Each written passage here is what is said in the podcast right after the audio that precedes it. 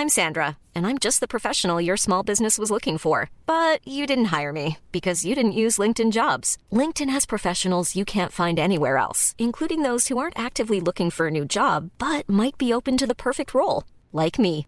In a given month, over 70% of LinkedIn users don't visit other leading job sites. So if you're not looking on LinkedIn, you'll miss out on great candidates like Sandra. Start hiring professionals like a professional. Post your free job on linkedin.com/people today. Tarde a tarde, lo que necesitas saber de forma ligera, con un tono accesible. Solórzano, el referente informativo.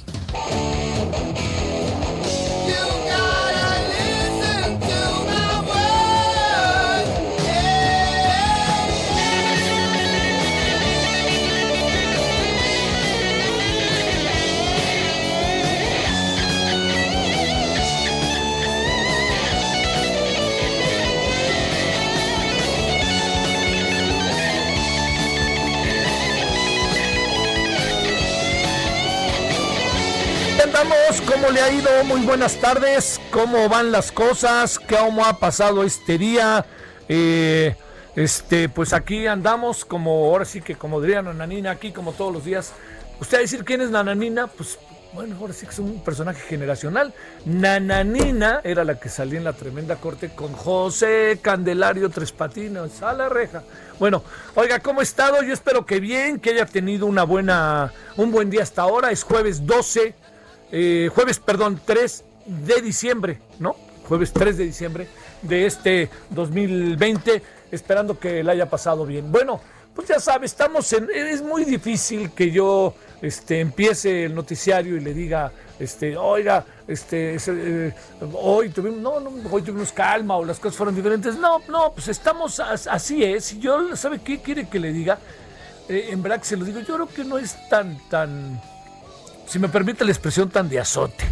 Pues así es. Y cuando digo así es, pues tiene que ver con la forma de vida que tenemos, con los muchos cambios que hay, con un nuevo gobierno, que ya no está nuevo, ya tiene dos años, con lo que trata de imprimir el nuevo gobierno. Entonces, pues ahora sí que no pongamos cara ni de sorpresa ni de what.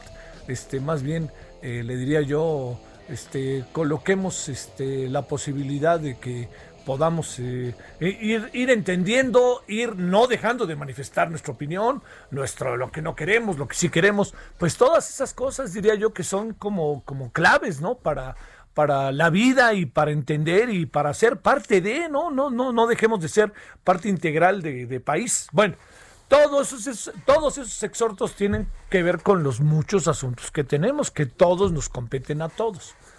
Bueno, mañana va a ser un día importante para la Ciudad de México porque no, no queda del todo claro qué pudiera pasar respecto a si hubiera eventualmente un cambio de color de semáforo. Eh, no crean, amigas, amigos de la República Mexicana, que generosamente están con nosotros en el Aldo Radio, en todo el país, ahora sí que en todo el país, que eso no sabe además el gusto, la alegría que da, porque pues también nos coloca en un compromiso muy, muy importante con usted.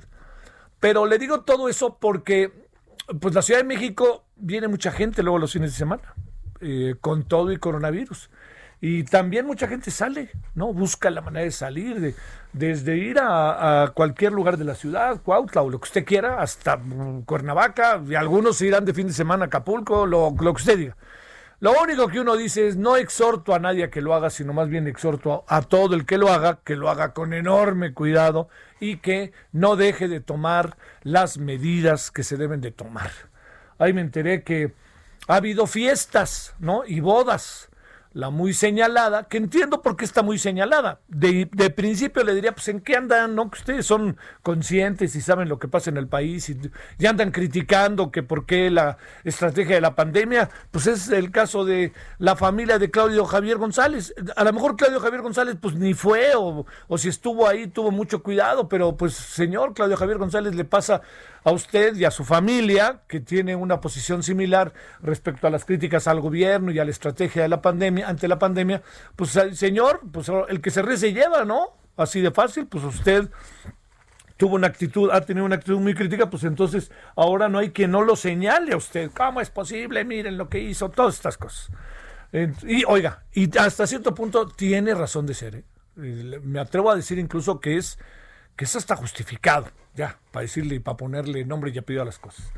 Luego hubo otra fiesta que me contaron, esa me contaron mis muy queridos amigas y amigos de Acapulco, que ahí tengo muchos amigos. Este, les mando saludos a todos, saben quiénes son, la verdad, y es recíproco el cariño.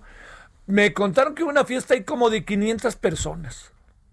Y también ninguna medida de así que fuera muy marcada, ¿no? De lo que estaba pasando. Y pues lo que hicieron allá en Acapulquito, como diría en otro tiempo Germán Figaredo, pues lo que hicieron en Acapulquito fue, el, llegó la autoridad y disolvió el asunto. Dijo, vámonos, se acabó la fiesta, oigan. Bueno, pues no queda de otra. O sea, por favor, en eso hay que ser profundamente serio. Bueno, yo eh, con ese asunto, que estos dos asuntos es, pues no perdamos de vista que mañana, tomando eso como muchos antecedentes, que mañana podría por fin terminar todos los matices del semáforo naranja, ¿no? Ya la jefa de gobierno no sabe, ya estamos en el naranja, naranjota, naranjita, naranjera, todos, ya no sabemos cuál colocar, pues por evitar y alargar la liga, pero por evitar al máximo entrar en el semáforo rojo. Todos sabemos lo que significa el semáforo rojo, pero todos también sabemos la posibilidad real de que podamos entender ni hablar que el semáforo rojo se va a aplicar. Es una posibilidad real. No lo era hace un mes ¿eh? o, un mes y medio, pero contagios, ocupación de hospitales, todo eso, ¿no? Y como nos la pasaron diciéndonos, oigan, no vayan a entrar al semáforo este eh, eh, no no vayan a, este a provocar que caigamos en el semáforo rojo por todo lo que indica pues creo que nosotros hemos sido parte importante a diferencia de lo que piensa el todopoderoso vocero señor López Gatel a diferencia de lo que él piensa, la Organización Mundial de la Salud y hoy la ONU, pues mandaron, bueno, la Organización Mundial de la Salud en su momento y hoy la ONU dijo apoyen a la Organización Mundial de la Salud. Y eso cabe por nosotros y cabe por todos los países, pero para nosotros, que es lo importante porque estamos en primera persona, le diría yo, pues bueno, en lo que tiene que ver con nosotros, no perdamos de vista, por favor, que si no es indispensable el uso del cubrebocas, señor López Gatel, porque se lo pone. Y si no es indispensable, ¿por qué se sube un avión, señor López Obrador, y usted se lo pone? Todas estas cosas tienen que ver con esta verdaderamente dualidad, la politización que se ha hecho del asunto. Y la politización la uso, la, la, la, eh, le diría yo, este, eh, la politización la hizo el presidente la hizo el señor López Gatel en primera persona sobre todo, incluso, e incluso el señor Fernández Noroña el otro día lo hizo ahí en el, recuerda usted, en el Instituto Nacional Electoral. Entonces, ya hay mucha gente que yo conozco, si no lo usa el presidente, ¿por qué lo voy a usar yo? Bueno, todo esto, ellos lo politizaron, que quede claro, pero le diría yo, nosotros ciudadanos nos hemos comportado mejor en esa materia que la autoridad. Nos hemos portado mejor que el presidente y mejor que el todopoderoso López Gatel. Nos hemos portado mejor en lo general. Sin embargo, ha habido entre un hartazgo y una falta de cuidado, me atrevo a decir, que ha ido permeando y entonces es lo que nos coloca en algunas ciudades en una situación inminente al color rojo. al semáforo rojo. Yo le digo por eso, son, es tal la cantidad, tal la cantidad de matices que ha adquirido para la ciudad el color naranja que yo le diría, este, tarde que temprano, o regresamos al amarillo porque las cosas se ponen muy favorables, o de plano no hay de otra y nos pintamos de rojo. Así de fácil. Mañana a ver qué nos dice la jefa de gobierno, que en esto ha sido muy acuciosa, muy cuidadosa. Y además le diría, este, ella se pone y dice, usemos el cubreboca, claro, que le da por a sus órdenes jefe, ¿no? Ya le vuelvo a decir, no hay funcionario que esté con López Obrador que se quite el cubreboca para quedar bien con el jefe, que es un absurdo. Es verdaderamente, oigan, secretarios de Estado, directores secretarios, es lamentable. Es lamentable, ¿saben por qué? Porque algunos de ustedes ya les dio coronavirus. Por Dios, por más que hayan sido asintomáticos, ya les dio. Y algunos de ustedes saben de personas cercanas que se han muerto por el coronavirus. Entonces ya no marchen, hombre, por Dios. Excepción del secretario de Educación Pública, que debo de decirlo una y otra y otra vez, no se lo quita. Y eso me parece más que bien. Imagínese el hombre al que ven los niños y las niñas, maestros, etcétera, que dicta la política educativa, imagínense los sin cubrebocas. ¿Cómo ha de decir usted? Oigan, los médicos de la nación, en algún sentido lo son, el señor Alcocer y el señor López Gatel, pues andan jugueteando con el asunto. A veces se lo ponen, a veces no se lo ponen. Si alguien debería de usar las 24 horas del día, metáfora, los eh, cubrebocas, pues son el señor Alcocer y el señor López Gatel. Pero no, no, no, hay que quedar bien con a sus órdenes, jefe. Y yo le diría, queden bien con el jefe y van a acabar siendo chivos expiatorios. Y les voy a decir por qué. O sea, no estoy diciendo nada que no sea público y se sepa. Porque al final, ellos dos van a ser los responsables, no el presidente, porque el presidente se va a lavar las manos y les va a decir, ellos me dijeron, son los expertos, me dijeron que no es indispensable, que es así, la gente se siente segura con el cubrebocas. ¿Segura de qué fregados? ¿De qué ching? Perdón, ¿de qué fregados? La verdad, ¿de qué fregados seguro? Más bien, tratamos de tener el mayor de los cuidados. Bueno, todo esto lo cuento porque mañana puede ser un día importante para el desarrollo de, eh, de todo lo que tiene que ver con el coronavirus en el caso de la zona centro del país. ¿Por qué razón? Porque lo que pasa en la Ciudad de México seguramente va a pasar también en estados circunvecinos, particularmente el Estado de México. No creo tanto en el Estado de Morelos, por ejemplo, o en el Estado de Tlaxcala, o en el Estado de Puebla, o en el Estado de Hidalgo. No creo tanto esta zona circunvecina. Este, más bien creo que va a pasar sobre todo en el Estado de México por la densidad de población y porque es, ya saben, ¿no? La frontera entre los dos estados, la Ciudad de México y el Estado de, de México, pues es de repente no, no se alcanza a apreciar. Morelos, como sea, hay que caminar un rato, Puebla hay que caminar un rato, Tlaxcala hay que caminar un rato. Bueno, todo eso da pauta a que empecemos hoy el noticiario. Le voy a contar también otra cosa más adelante. El volátil 71% de popularidad del presidente, que no se pierda de vista, es volátil, ¿eh? Es volátil. Hoy lo tiene, mañana no lo tiene. Esto, esto así funciona. No es un asunto, nadie lo tiene para siempre. Bueno.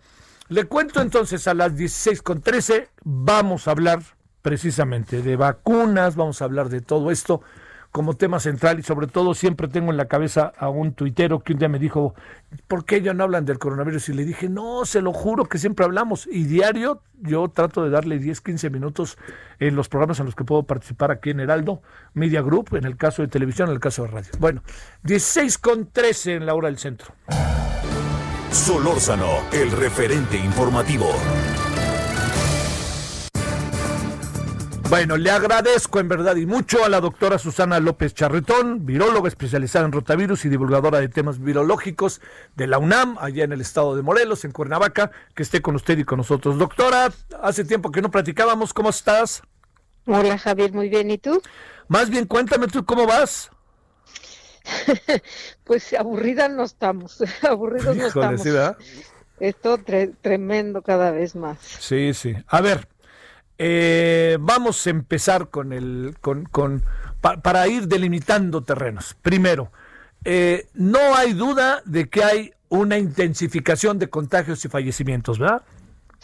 No, para nada, ni en México ni en el mundo, Ni en el mundo. desafortunadamente. Se- Ujú. A ver, segundo, eh, Susana, no hay duda y te diría, vamos a entrar en el caso de México. ¿Qué presumes que ha dado pie a esto? Desde lo que sería descuido, pero también que tenemos más pruebas, sobre todo en la Ciudad de México. ¿Qué supones que anda pasando?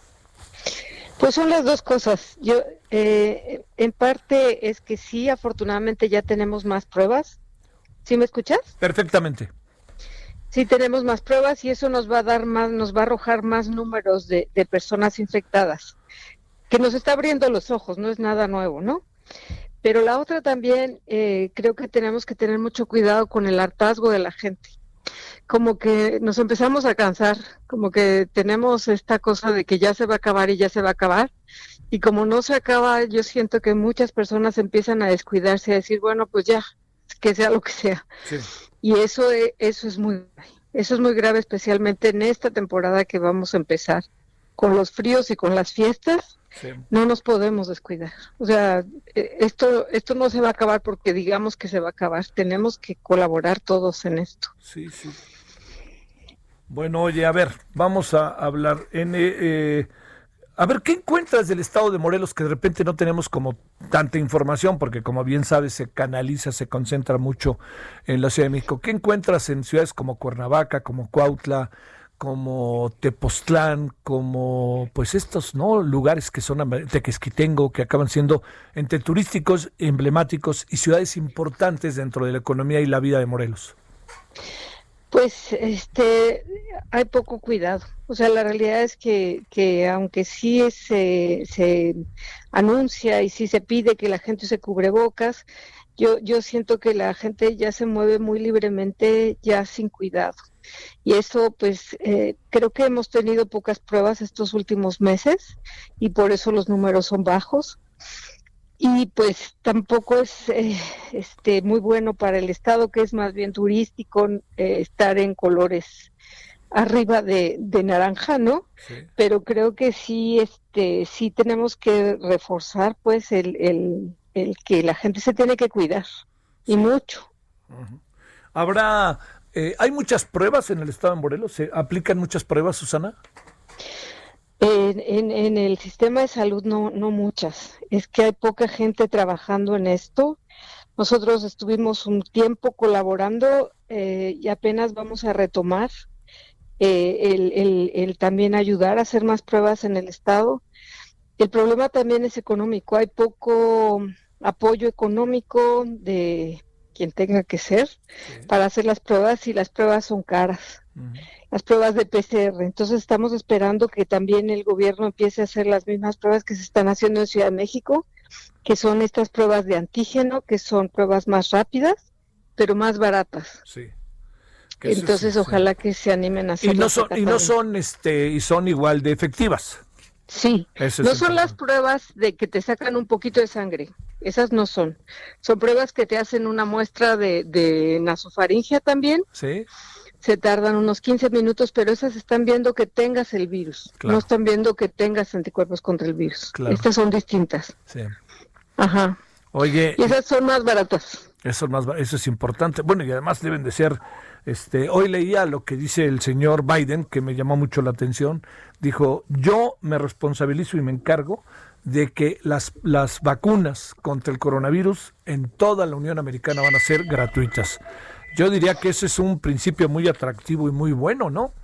Buenísimo, ¿no? Claro. O sea, sí, sí suena excelente y me imagino que eh, nosotros también las tendremos, pero no con la misma celeridad. Sí. ¿no? Que, que, que van a estar en Estados Unidos, en parte porque ellos tienen cuando menos dos desarrolladores de vacunas en Estados Unidos que son de las que van más adelante, Pfizer y Moderna, Ajá. que Moderna por lo menos por lo pronto solo va a vender a Estados Unidos, entonces las van a tener más pronto y pues si las paga la presidencia que más quieren, ¿no? Claro.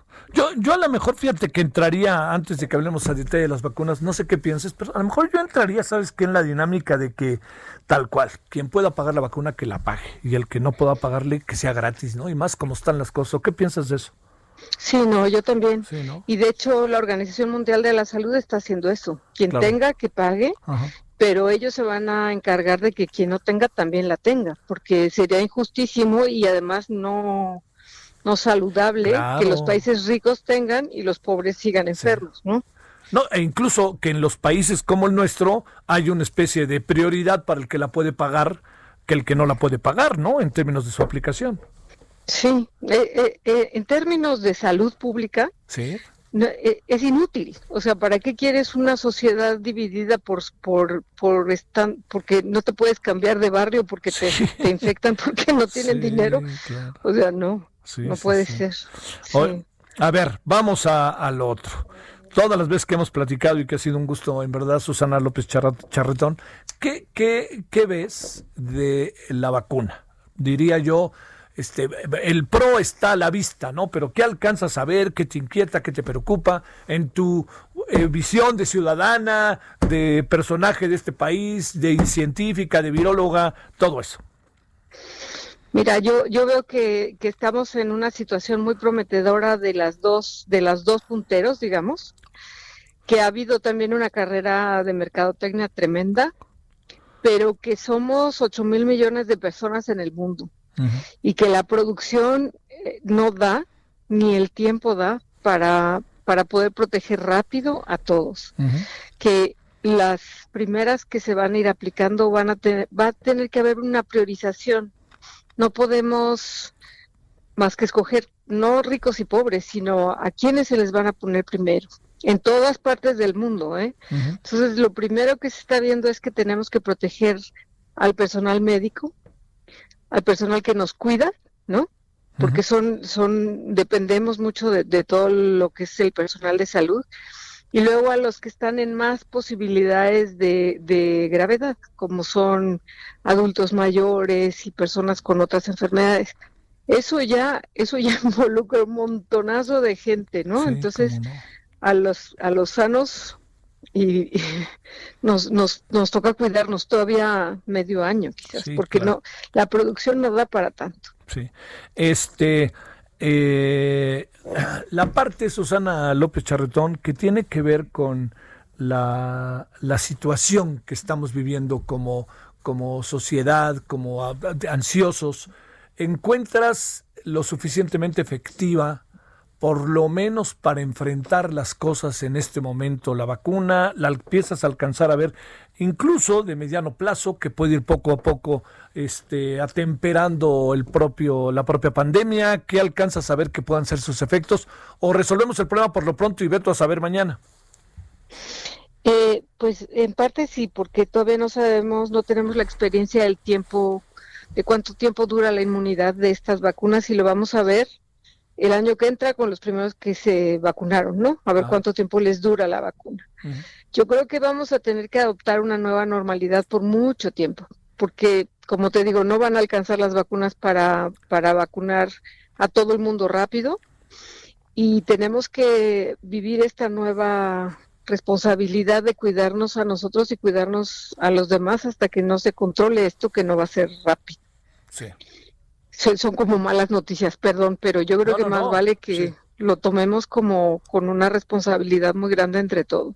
Sí, eso, eso parece que, que hay que ser como muy consciente de ello. Oye, este, la otra cosa, son dos aplicaciones, lo que, lo que obliga a una producción verdaderamente amplia, eh, enorme, ¿no? De vacunas. O sea, quiere decir que si tenemos ciento, este, si tenemos 500 mil vacunas, significa que realmente tenemos 250 mil, ¿no? Así es, así es, o sea, para tener, eso es lo que demostraron hasta ahorita las compañías que están en los punteros, digamos. Entonces, de los números que dicen hay que dividirlos a la mitad, porque están diciendo dosis, no están diciendo cuántas personas se van a inmunizar. Sí, Sí. estamos a la mitad en realidad, Sí, sí, sí. de esas primeras que van a llegar. Oye, Y y la, la otra, este, pues mucho le vamos a deber al ingeniero Slim, a los científicos, pero al ingeniero Slim, ¿no? Pues eh, eh, sí, en parte, pero también a, bueno, a todo el movimiento que ha hecho pues el gobierno y la Secretaría de Salud, porque no solo estamos en, en una del, eh, bueno, contratándonos con una de las vacunas, ¿no? Sino que ha habido Sí, intentos de negociación con varias compañías eh, que hacen distintos tipos de vacunas. Entonces sí, al ingeniero Slim y a, y a varios que se han movido bastante. se- eh, esperemos que se concrete, ¿no? También. Sí, que esa es la otra, ¿no? Sí. Susana, doctora, muchas gracias que estuviste con nosotros. Gracias a ti. Hasta Con luego. gusto. Gracias. La doctora Bye. Susana López Charretón, viróloga especializada en rotavirus y divulgadora de temas virológicos de la Universidad Nacional Autónoma de México. ¿Cómo hemos hablado estos días, no? De la UNAM, el POLI, la UAM, la UDG, Sinvestab y muy poco de CONACIT. Por algo será, ¿no? Bueno, pausa.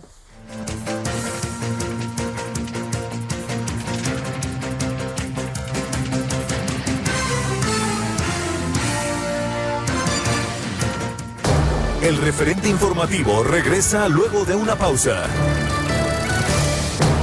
Estamos de regreso con el referente informativo.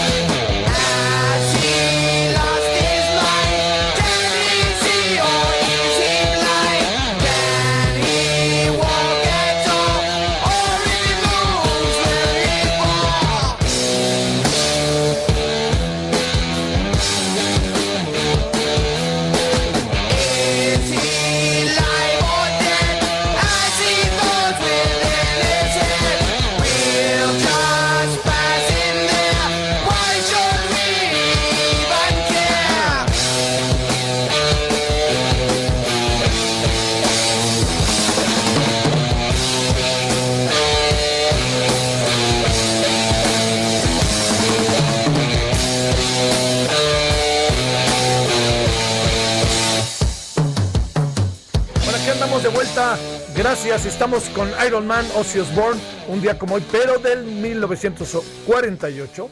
Fíjese, creí que era más joven. O sea, tiene 72 años, si dije bien. El músico y compositor británico Ozzy Osbourne, conocido por ser el cantante de la banda de heavy metal Black Sabbath, nació. Personaje, ¿eh? hay que reconocerlo. Nos puede gustar, lo podemos ver como rock pesado, lo que usted quiera. Personaje por innumerables circunstancias y por lo que fue creando en su entorno. Bueno, oiga, antes de, ir a lo siguiente, que es importante, importante, créame, el asunto, este, ahorita va a ver por qué, le informo. eh, yo sé, a ver, yo en esto, en este tema que le voy a contar, fíjese que no, no, me, no me surgen tantas dudas como en otras áreas. El ejército se va a encargar del tema de las vacunas. Yo sé que hemos entrado en una militarización total, pero ¿sabe qué es lo que pienso? Que es, este es un caso en que los temas de seguridad pueden ser importantes. La desesperación, la inseguridad. Y entonces a lo mejor el ejército es, es realmente el punto de partida para hacerlo. Pero por eso le digo, no tengo muy claro, déjeme escuchar voces y déjeme leerle y verle, y como para tener una idea. Pero el tema de la seguridad es, así se lo digo, es pero obviamente clave en esto, ¿no? Pueden pasar muchas cosas. Estamos muy expuestos. Esa es la verdad, como sociedad estamos muy expuestos a muchas de estas cosas que en un momento dado de desesperación, hartazgo y además oportunismo, aprovechamiento pueden pasar cosas así de fácil. Bueno, 16 con 33 en la hora del centro. Solórzano, el referente informativo. ¿Cuál es ese tema al que hacía yo referencia? La reforma judicial de Andrés Manuel López Obrador. El Senado ya la aprobó en lo general y en lo particular. A ver, pues escuchemos a los que saben, a los que ya han investigado, a los que están en esto de manera sistemática, con una visión del conocimiento y una visión crítica de investigación. Y está con nosotros y le agradezco el investigador del Instituto de Investigaciones Jurídicas de la UNAM, el doctor César Astudillo Reyes. Doctor César, ¿cómo has estado? Qué gusto saludarte, querido Javier. La verdad, el gusto es mío. ¿Cómo has estado, eh?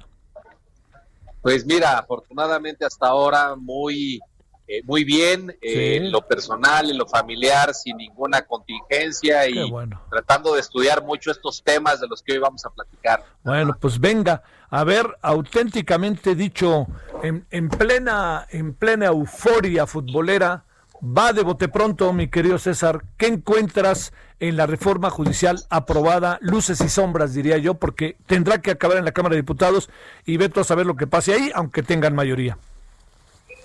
Sí, claro, mira, luces. Me parece que era una reforma necesaria. Todos conocemos y ahora los medios se han, eh, se han encargado de hacernos saber que los temas que ahí se anidaron por mucho tiempo, eh, relaciones familiares, relaciones de parentesco, relaciones amorosas, incluso favoritismos, eh, nepotismo, todo esto es nepotismo y corrupción. Eh, me parece que esta reforma trata de sentar las bases para comenzarlas a atajar. No se quiere decir que ahora que pase por la Cámara de Diputados y la apruebe y en las legislaturas de los estados, donde también seguramente se va a aprobar lo concerniente a la reforma constitucional, al otro día ya no hayan estas, estos, eh, estas historias tan negativas que han empañado la historia del Poder Judicial. Me parece que esa parte era necesaria y que ya se habían tardado. Pero en sombra, lo cierto es que no es una reforma integral, porque al ciudadano le interesa la justicia cercana, la justicia de a pie, la justicia de cuando le presta un dinero y no se lo pagan y hay un contrato de por medio, pueda ir a un tribunal que le resuelva rápidamente o cuando alguien lo lesione pueda ir ante una fiscalía, se hagan las investigaciones y se detenga al responsable.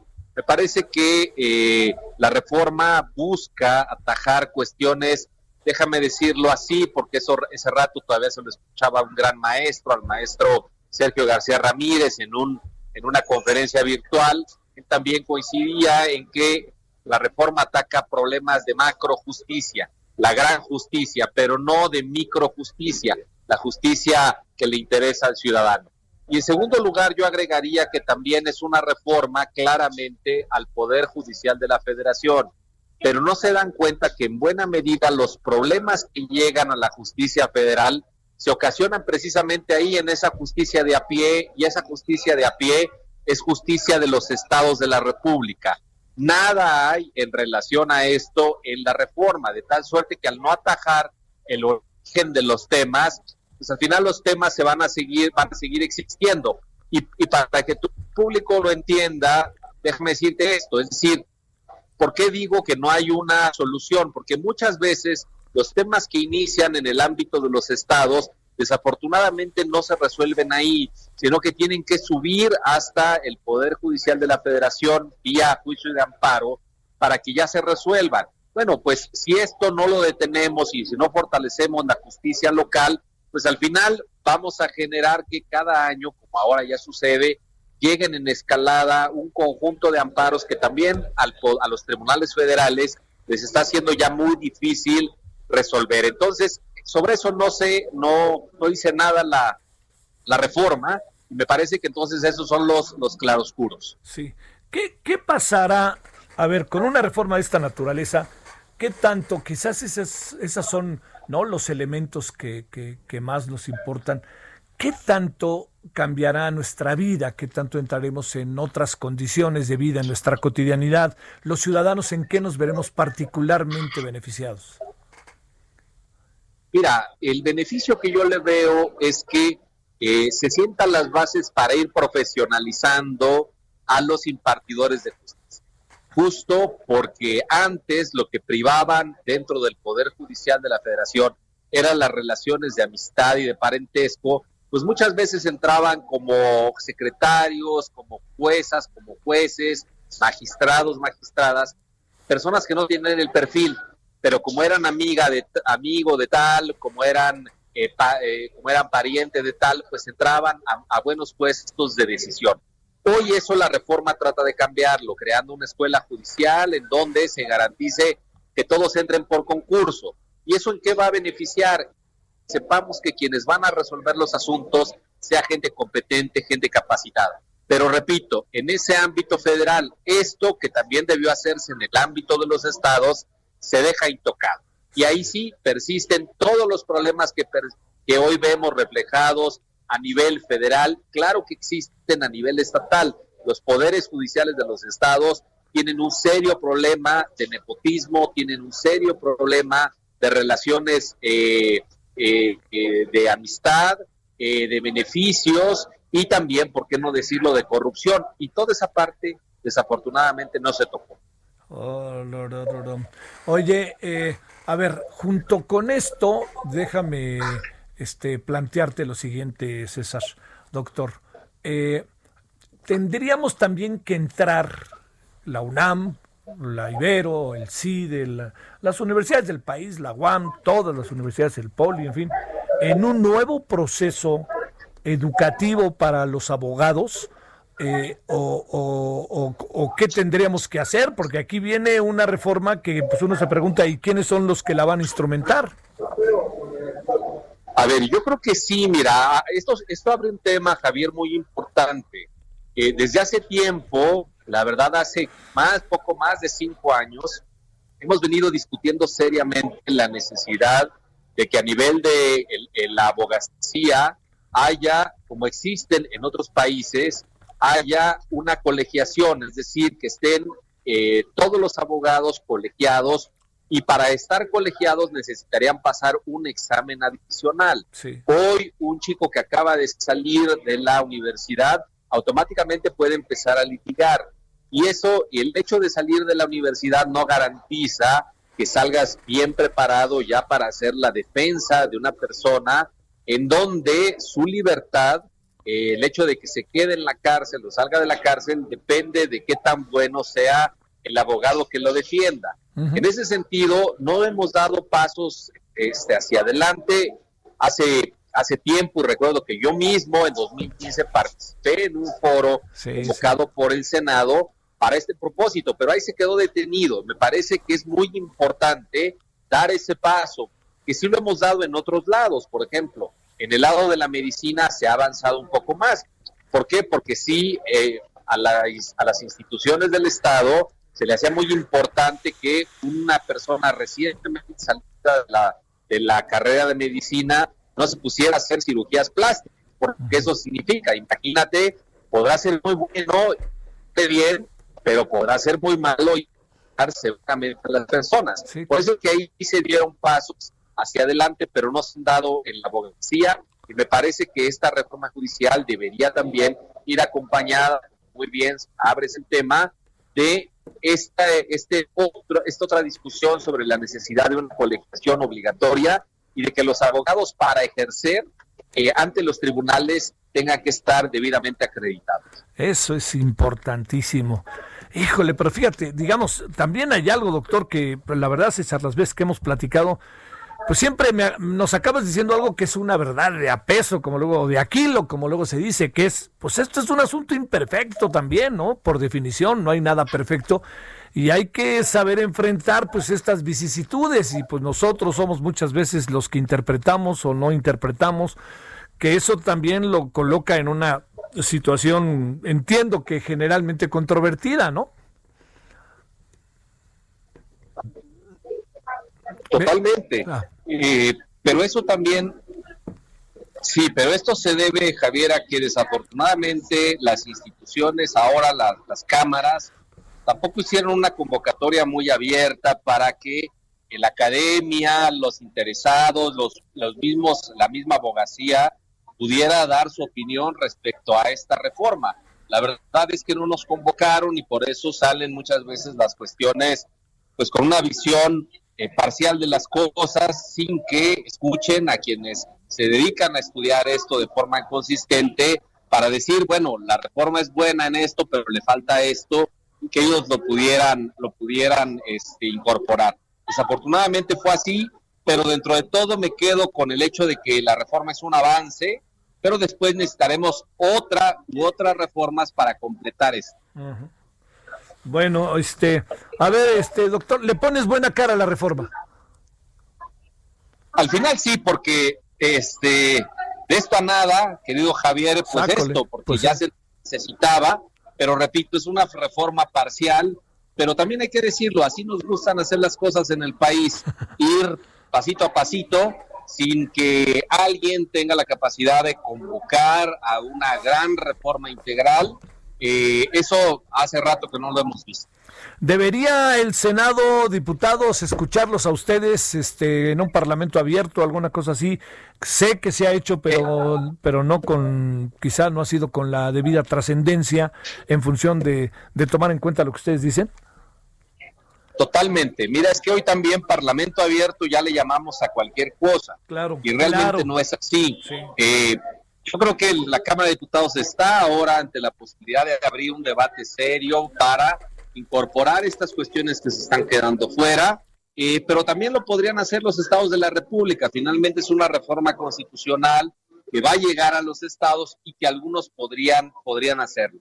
En todo caso, hay que estar a la expectativa y hay que solicitar que puedan escuchar a la academia, que puedan escuchar al foro, que puedan escuchar incluso a las asociaciones de magistradas y magistrados, porque déjame decirte, ellos también se quejan de que tampoco fueron convocados. Sí. Oye, y en ellos va a estar el asunto, ¿no, este César? Pues justo, y por eso debería tener una opinión, ¿verdad? Pero tampoco fueron convocados.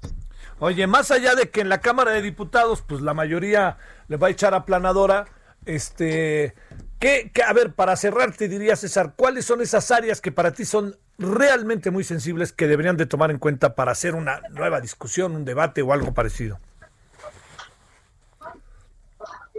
Mira, eh, yo creo que es muy importante poner dos o tres puntos sobre los poderes judiciales de los estados, fortalecer su, su capacidad económica, porque están verdaderamente muy, muy apretados en cuanto a los insumos básicos.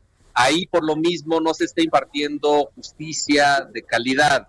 Yo me quedaría, digamos, con ese punto y tratando también de que ahora se incorporaran algunos elementos adicionales, por ejemplo, en relación a lo que tiene que resolver la Suprema Corte de Justicia por el papel que ahora debe de Sí. ejercer como gran equilibradora de los poderes del Estado. Me parece que hace falta fortalecer a la Corte, fortalecer la competencia de la Corte y fortalecer sobre todo a los poderes judiciales de los estados. Yo diría que esos.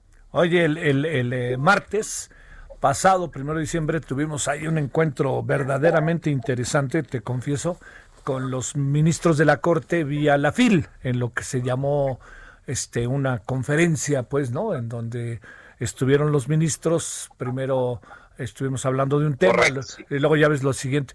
Y este tema salió dos o tres veces en la voz de Luis María Aguilar, de Fernando este, Franco y de Yasmín este, Esquivel, ¿no? Así, los tres, Esquivel, plantea- Esquivel, sí. los tres plantearon el asunto. No lo, no lo profundizamos, eh, le intentamos, pero ya sabes cómo es eso, que no es tan fácil por el tiempo y había otros temas. Pero me llamó gratamente la atención que lo tuvieran ahí en la cabeza, ¿no? Exactamente, y la verdad es que ellos desde su posición tendría, tienen una voz también privilegiada para impulsarlo. Finalmente ellos están en esa, conocen a profundidad a la Corte, saben cuáles son sus fortalezas, pero cuáles son las debilidades que habría que ajustar, ¿verdad? Sí, que esa es la clave. Doctor César Astudillo, sé que andas de aquí a allá y de allá acá, porque este tema te ha de preguntar todo mundo y eso no sabes qué gusto me da que tú seas uno de los voceros para debatir y discutir el tema. Muchas gracias, doctor.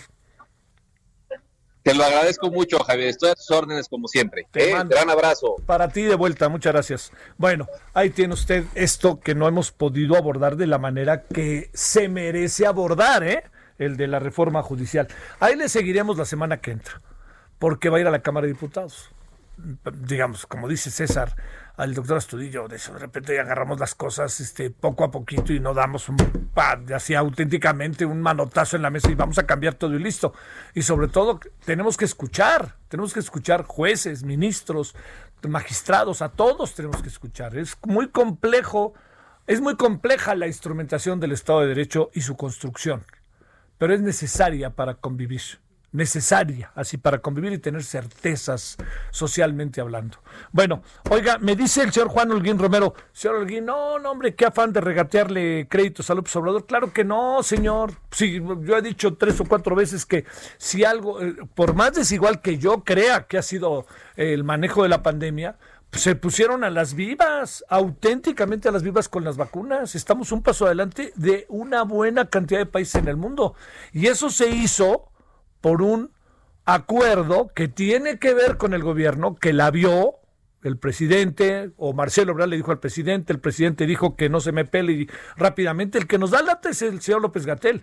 Y después de que pasó eso, un personaje como la Fundación Slim ayudó en una de las áreas, ¿eh?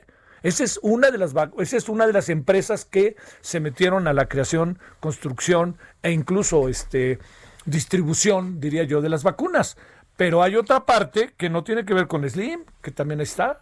O sea, yo hablo de eso, pero regatearle, señor Juan Holguín, júrole que si algo no me conviene hacer es regatearle al presidente eméritos de lo que hace. ¿Sabe por qué? Porque está muy polarizado.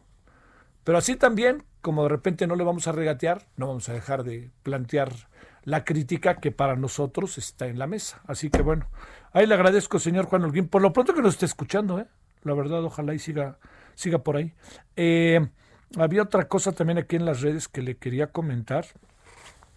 Este, espérame tantito, espérame tantito. Este, era una parte. Ah, bueno, una cosa que también hace un momento nos llegó de la redacción, que Pfizer recorta a la mitad de dosis vacuna COVID-19 en 2020, que espera fabricar en este año.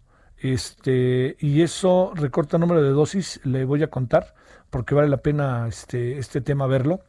Eh, se debe a este, que espera fabricar y distribuir en lo que queda del año debido a problemas con el puesta a punto de la cadena de suministro. O sea, dicho de otra manera, pues no está tan fácil. Así, eso es lo que nos están diciendo, que están, van a tratar de hacerlo.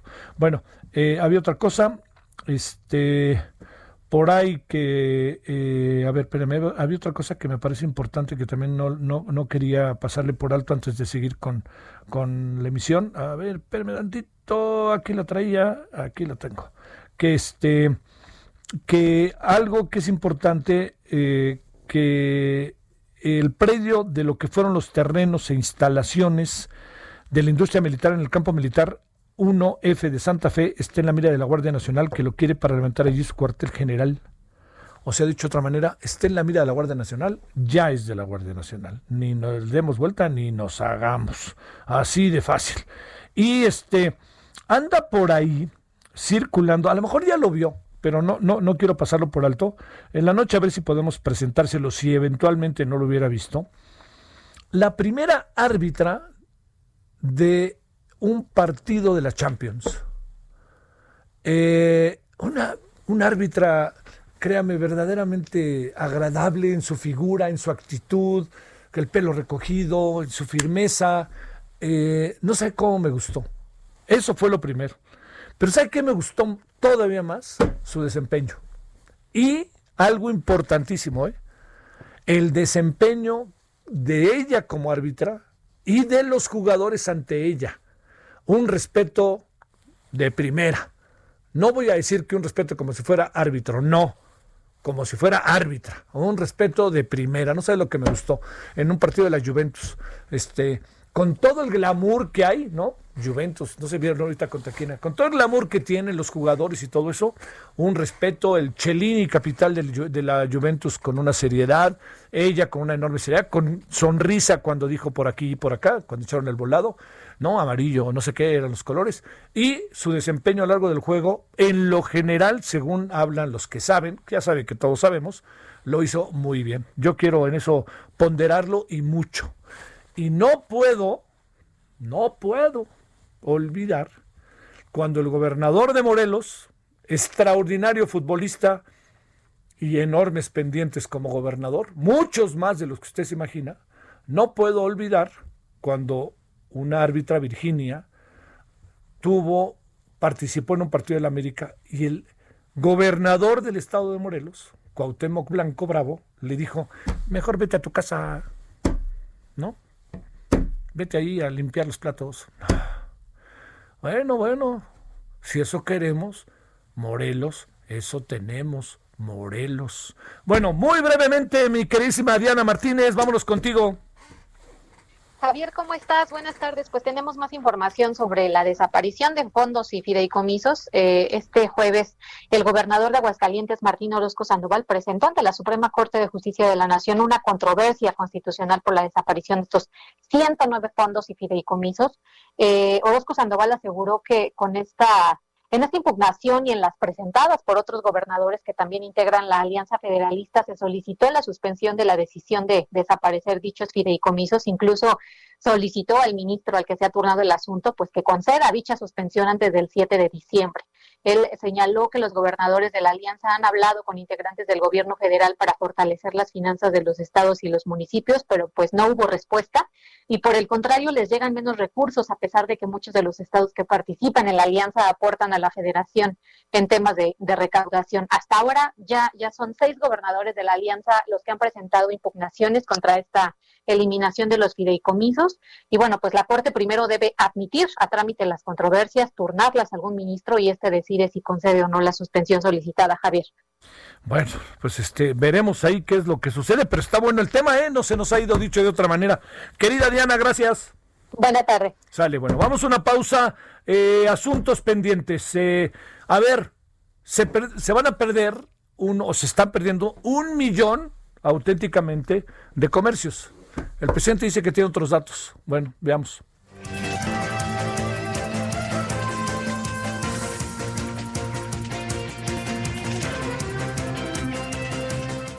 El referente informativo regresa luego de una pausa. Estamos de regreso con el referente informativo.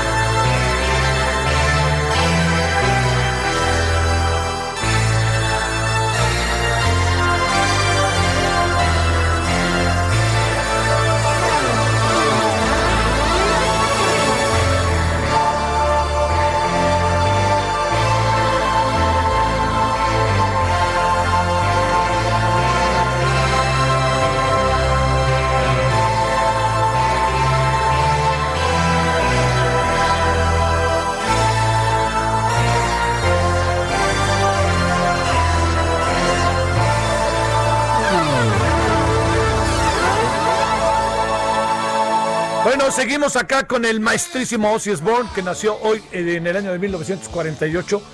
Yo creí que era un poquito más grande, fíjese, pero tiene seis años, dos, cuatro, perdón, cuatro años más que su servidor.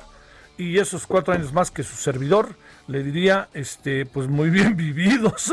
Ni qué quejarse, diría yo, ¿no? Bueno, vamos, este, lo estamos escuchando y había algunas cosas ahí que quería que usted, este, también lo estuviéramos enterando. A ver, eh, déjeme nomás decirle. eh, bueno, eh, al- mañana, le vuelvo a decir, se convierte en un día muy importante el asunto de los semáforos, ¿no? Vamos a ver qué es lo que al final tenemos de qué decisión, cómo toma la decisión la jefa de gobierno. No está fácil. No está fácil, ¿eh? No está fácil.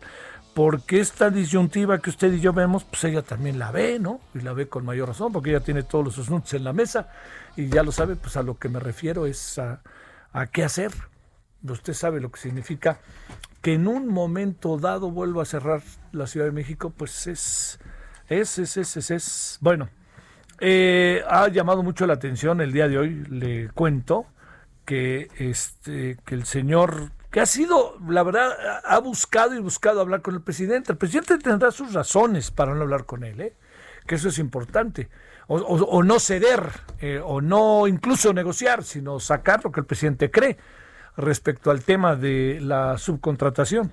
Pero hoy de plano, pues ya no se aguantó. La política pública no se la podemos dejar nada más a los políticos porque sus intereses o son de muy corto plazo o no tienen un análisis profundo de las consecuencias que eso tiene en nuestras propias actividades. El mejor ejemplo que puedo poner es que todos los problemas que nos están enfrentando en iniciativa para eliminar de un tajo una práctica que si bien fue mal utilizada por algunos, yo he tratado de decir que para quitar una manzana podrida lo que está intentando hacer a veces la autoridad es tumbar los árboles. No jodan. En vez de quitar las manzanas podridas, pues talan el árbol y nos quedamos sin nada. Ojo.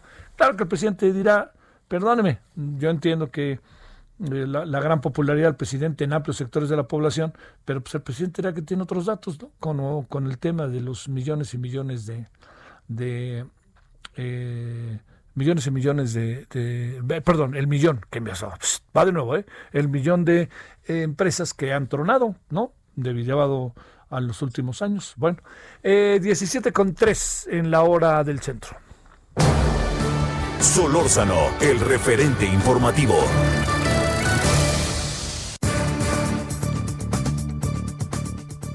A ver, Vamos a ver entonces este asunto. Se dice el INEGI que van a cerrar entre mayo del 2009 y septiembre del 2020 se están, bueno, han cerrado un millón de comercios. A ver, ¿por qué no escuchamos a alguien que es experto en pymes, pequeñas y medianas empresas? A ver qué nos dice. Y en mi pymes también, ¿no? Y también las grandes, ¿qué es lo que anda pasando? Víctor Salgado Carmona. Víctor, ¿cómo has estado? Gracias. Javier, ¿cómo te va? Buenas tardes. El presidente dice que tiene otros datos. ¿Hay otros datos sobre esto o le creemos al INEGI o qué tenemos que hacer para entender lo que está pasando con las pymes, eh, Víctor? Pues mira, este, el INEGI es el referente en México para este tipo de datos. No, no hay otra institución que recabe tal cantidad de información. La encuesta que generó en esta ocasión me impresionó, fue de más de 300 mil este, unidades económicas las que entrevistaron, entonces pues yo creo que está muy cercano a la realidad. Ajá. Y, y efectivamente el número es, pues, híjole, pues catastrófico, un millón perdidas en 17 meses, porque considera desde el mayo del 19 hasta la fecha, y entonces pues son 17 meses, no es un año nada más, no es nada más el COVID, eh, incluye lo que ocurrió en el 19, pero francamente creo que podemos atribuir al COVID o a esta pandemia este, la pérdida de este millón de empresas. Así de plano. Sí, sí, sí, sí. Este, y era un dato que ya habíamos platicado tú y yo en algún Sí, momento. sí, sí, Javier. sí. Pero no pensé que un millón, ¿eh, Víctor? La verdad es que te, te voy a ser bien honesto. Este, esto sucede con una encuesta que se realizó este, en, en octubre, septiembre. Entonces nos falta ver algunas más que van a que van a terminar tronando por por falta de, de- de dinero para pagar este, los aguinaldos, por ejemplo. Ajá. Y pues yo creo que se va a poner un poquito peor. Oye, ¿por, Ahora- por qué el presidente, a ver, para, para entrarle en esta parte, perdón que te interrumpa momentáneamente, Víctor, ¿por qué el presidente dirá que tiene otros datos? ¿Qué otros datos pudiera eventualmente tener el presidente? Mira, a mí me da un poco o un mucho de gusto que el INEGI se haya mostrado tan independiente con los últimos estudios que ha realizado. Este, si nos vamos en el tiempo, hace tres, cuatro meses sacó un estudio con, con el tema del desempleo y mostraba unos datos inéditos, una, una cantidad de gente que había sido este, pues, retirada de su, de su trabajo que, que no dabas crédito, ¿no? Y, y me sonaba algo raro porque al final de cuentas, pues en, en un tipo de gobierno como el que estamos viviendo parecería que todo el mundo se cuadra. Bueno, pues todos menos el INEGI. Y eso a mí en lo personal me da gusto. Este, no sé qué otros datos pueda tener el presidente, desconozco dónde pueda sacar otros datos. Si, si, si tenemos una institución que fue hecha y creada específicamente para recabar estos datos y no hay ninguna otra institución en México que tenga el poder, el, el, digamos, el músculo para realizar este tipo de, de encuestas y este tipo de investigaciones. Es ilógico pensar que puedan existir otros datos. De plano. Yo no veo cómo, Javier. A ver, bueno, vamos con el otro tema. Bueno, no, con lo mismo ahí. Un millón de comercios, ¿cuánto puede significar en términos de personas? No, pues mira, también tengo ese dato por aquí, si me permites, te lo busco inmediatamente, pero es una cantidad interesante. También, o sea, había, hablando de, de, de, de, de lo que ocurrió con, con, con, con este, esta encuesta que saca el INEGI, el estudio tiene un infográfico muy interesante y hablan de una cantidad muy fuerte de variación de personal ocupado, también de un 20% a nivel nacional. Uy, uy, uy. Sí, Uy. Oye, a ver, ¿esto tiene remedio y trapito o a qué nos lleva en el 2021? Mira, yo creo que aquí, aquí tenemos que partir este, en, en dos, en dos parámetros. Siento yo que el manejo de la pandemia eh, va relacionado directamente a las oportunidades económicas que puedan existir. Mientras sigamos teniendo más y más casos y sigamos teniendo más y más incertidumbre, por más que tengas a una persona diciendo que ya planamos la pandemia y que vamos bien, pues los datos dicen que no. Y entonces, mientras eso no se disminuya, creo que difícilmente vamos a poder recuperarnos.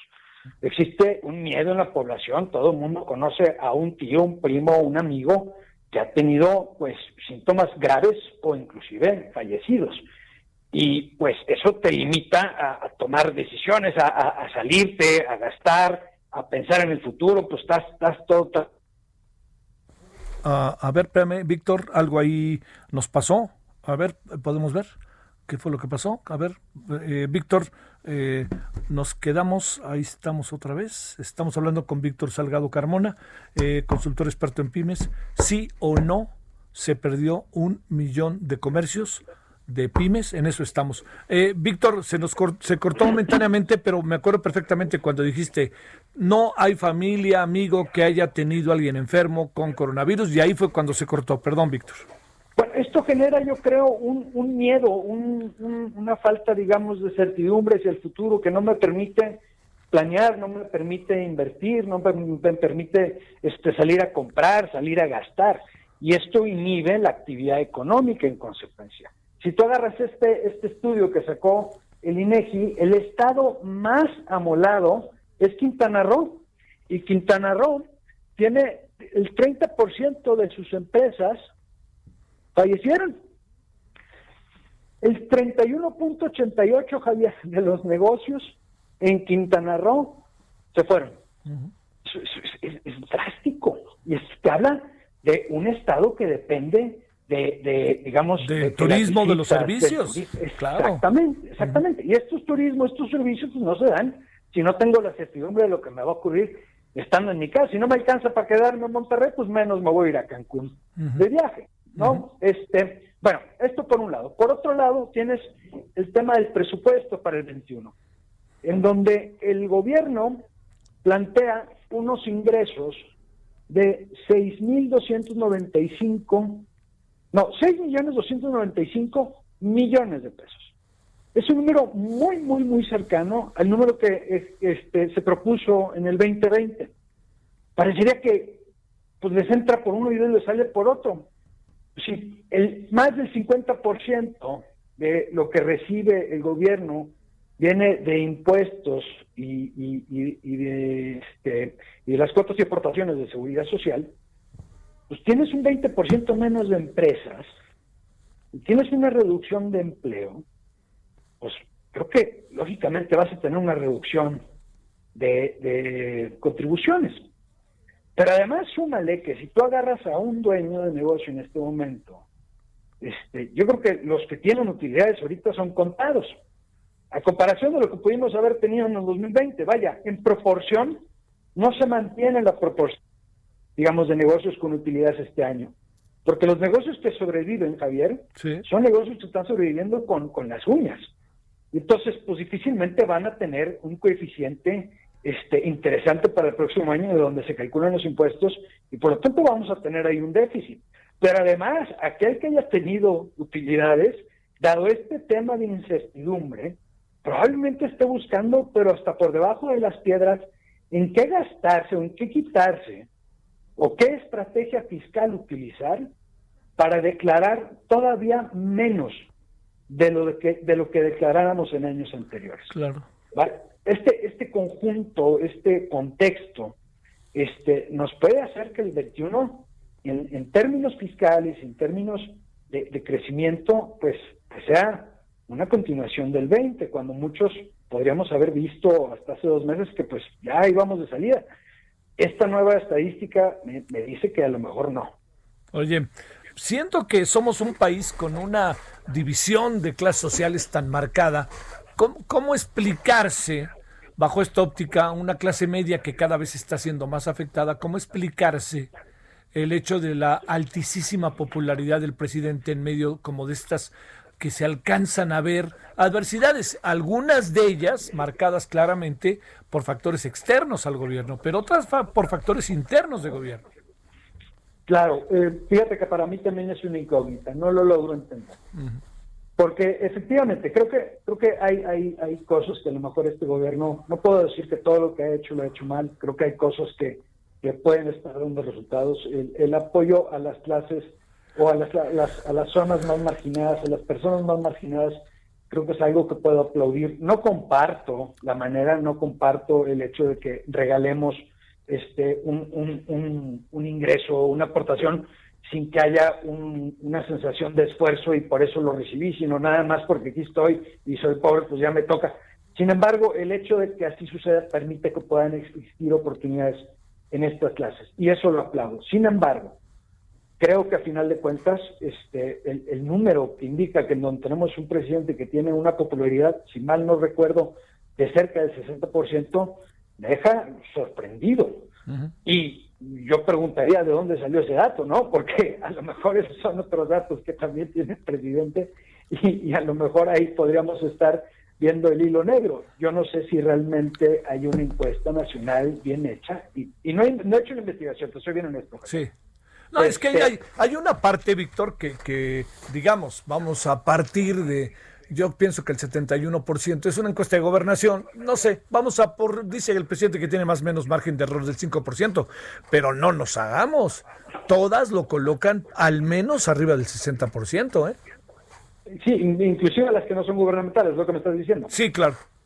Eh, Sí, y, y eso y eso es la gran incógnita. Entonces, pues hay sectores de la población que dicen, oye, pues yo, yo agradezco a este presidente. Y se puede entender también un poquito, este Javier, si, si vamos en el contexto histórico, este, eh, la- la- en clases sociales en México es bien evidente que sigue existiendo una especie de, de percepción del el español y el indígena. Sí. Y, y, y es, y es chistosísimo. A- a- yo soy morenito y en las gasolinerías me dicen güero. Este, o sea, no, no, no, Sí, no tiene sentido. Pero, pero, pero lo vivimos a diario y, y creo que era algo a lo que estábamos condenados. En algún momento iba a llegar alguien populista que, que se fijara en, en, en todas estas personas que son pues el 80% de la población que se han sentido como utilizadas desde hace más de cuatro siglos. Y entonces, pues llega alguien que le dice, oigan, pues ahora sí les va a tocar lo suyo, y pues, pues, pues lo agradecen y, y- y lo, y lo hacen el, el, el, el señor jefe del mundo, ¿no? Este, yo podría entenderlo por ahí. Sin embargo, aquí lo interesante, Javier, es que tú ves estas mismas encuestas y, y, y ves lo que ocurría por ahí de verano, veas números de abajo del 50% y de repente empezó a subir. Y esa es la parte que yo no entiendo. No entiendo qué fue lo que ocurrió entre verano y la fecha que la popularidad del presidente ha incrementado cuando a todas luces, en términos, llamémosle, económicos, en términos de, de- de lo que puede este, darnos de certidumbre y de crecimiento económico y oportunidades y riqueza, pues hemos estado mal, muy mal. Oye, pero, pero, y, oye, y, y por lo que me dicen, incluso, y se va viendo, este, Víctor, las cosas pueden todavía incrementarse porque mucha gente va a ver como un triunfo presidencial el hecho de que se empiecen a aplicar las vacunas con antelación en función de otras naciones. Bueno, mira, si, si lo logra y lo hace, yo también lo aplaudiría. Claro, Este, por supuesto. No, creo que creo que le va a caer ahora sí como anillo al dedo. Ajá. Este y, y la verdad es que no me importaría, porque como vamos, Javier, este, híjole, pido pido mi limosna de lo que sea. Sí. Si, si logramos ah, este, generar certidumbre en, en la población y en los mercados, porque nos empezamos a vacunar todos, y, y esto es bien importante, Javier, y la vacuna realmente es efectiva y se demuestra su efectividad, híjole, yo lo aplaudo. Porque la verdad es que sí ha hecho un trabajo interesante yéndose con, con uno, con, con Chana, con Juana y con Petra para conseguir vacunas. Con todos está haciendo negociaciones, ¿no? Y dice, pues la rusa y la china y la, la de los gringos y la de los este, Reino Unido, pues la de todos, vénganse para acá. Oye, pues, pues, pues, pues está bien, qué bueno. La verdad sí lo aplaudo. Que, que eso resulte en un logro este, político, electoral, híjole, pues, pues ojalá y sí funcione la vacuna y ojalá y sí sea lo que esperamos y si eso eh, hace que tengamos otros tres años con, con un gobierno como el que tenemos, pues lo pago ahorita, Javier. Lo que no quiero es que sigamos como estamos. Sí. Bueno. Víctor, pues este, gracias, pero está difícil para resumir que hay otros datos tan marcadamente en el caso del millón de comercios perdidos de pymes en la, en el- según el reporte del INEGI. Está difícil, ¿no? Lo veo muy complicado, te digo, la, o sea, a mí también me llamó mucho la atención, hice un poquito de indagación, me metí hasta abajo de las piedras con lo que el INEGI reporta y descubro que son 300 y tantos mil este, unidades económicas las que encuestaron, y si ese número es correcto, pues yo creo que sí tienen, tienen poca este, incertidumbre Sí. estas estadísticas que se están sacando. Sí, pues sí. Saludos, Víctor. Gracias. Muchísimas gracias, Javier. Un abrazo. Para ti, Víctor Salgado Carbona, consultor experto en pymes. 17-19 en la hora del centro. Solórzano, el referente informativo.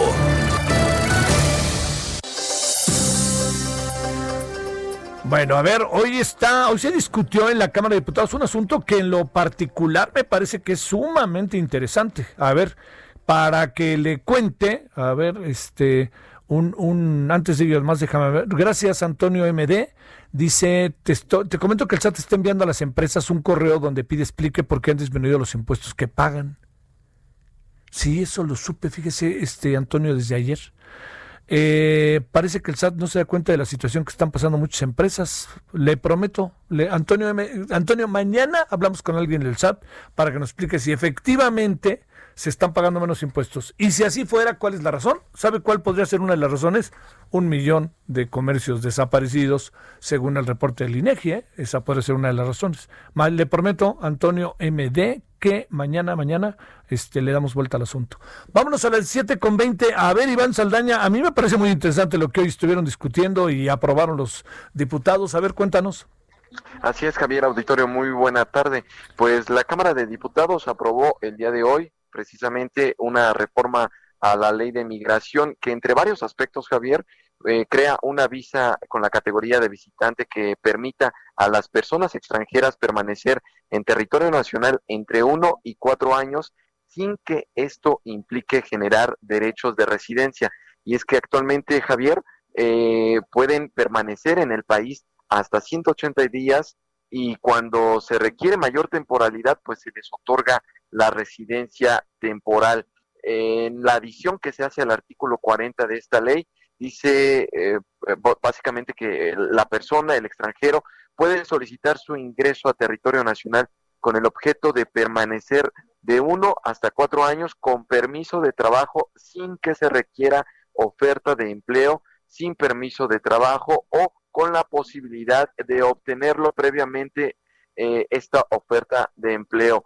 Esta visa, Javier, también se puede otorgar a los hijos de la persona extranjera siempre y cuando sean menores de edad y estén bajo su representación legal. Asimismo, el, este derecho, pues, eh, lo podría, lo podrá tener la, eh, el cónyuge o la cónyuge, concubina o concubinario de esta persona que solicite la visa.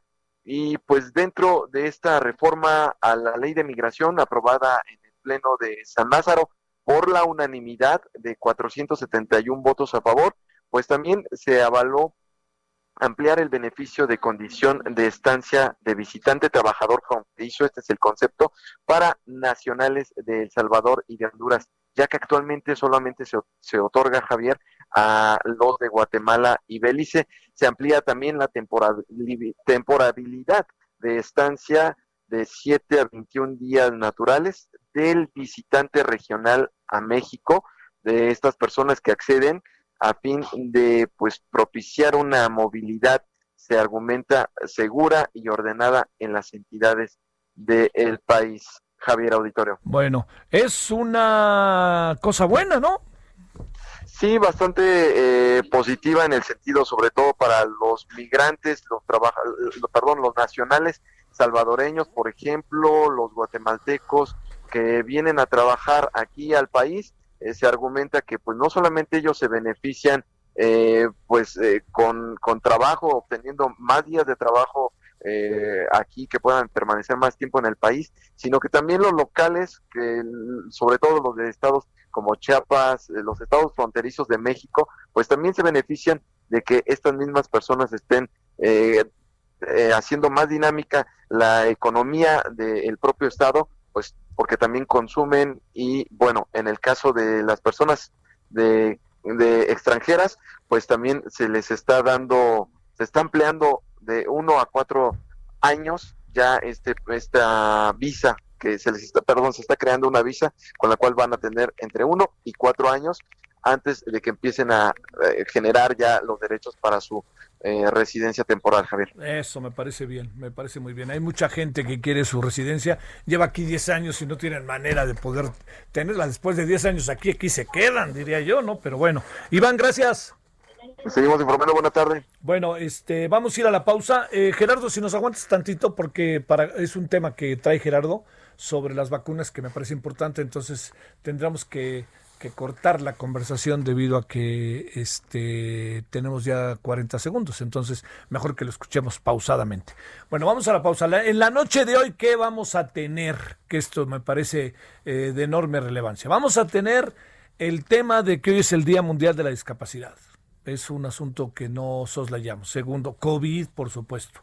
Tercero, vamos a tener también, eh, entre otras cosas, hoy, que le quede claro, este tema de las pymes, ¿no? Y de lo que está sucediendo eh, con el tema del millón de empleos, del millón de comercios perdidos, etcétera. Bueno, parte de lo que vamos a tener en la noche, ojalá nos acompañe y por lo pronto, si le parece, nos vamos a una pausa y estamos de vuelta. ¿Qué vamos a tener en la media hora final? Vamos a hablar con abogado, con un abogado de los papás de, niño con- de niños con cáncer. ¿En qué está el asunto y hasta dónde está llegando? Eso es lo más que me parece que por muchos motivos hay que atender. Pausa. El referente informativo regresa luego de una pausa. Estamos de regreso con el referente informativo.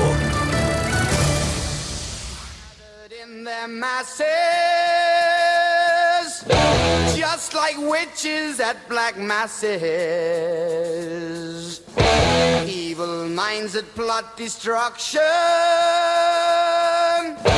sorcerer of death's construction. In the fields of bodies burning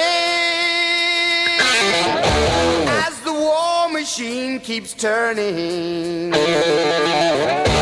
Death and hatred to mankind,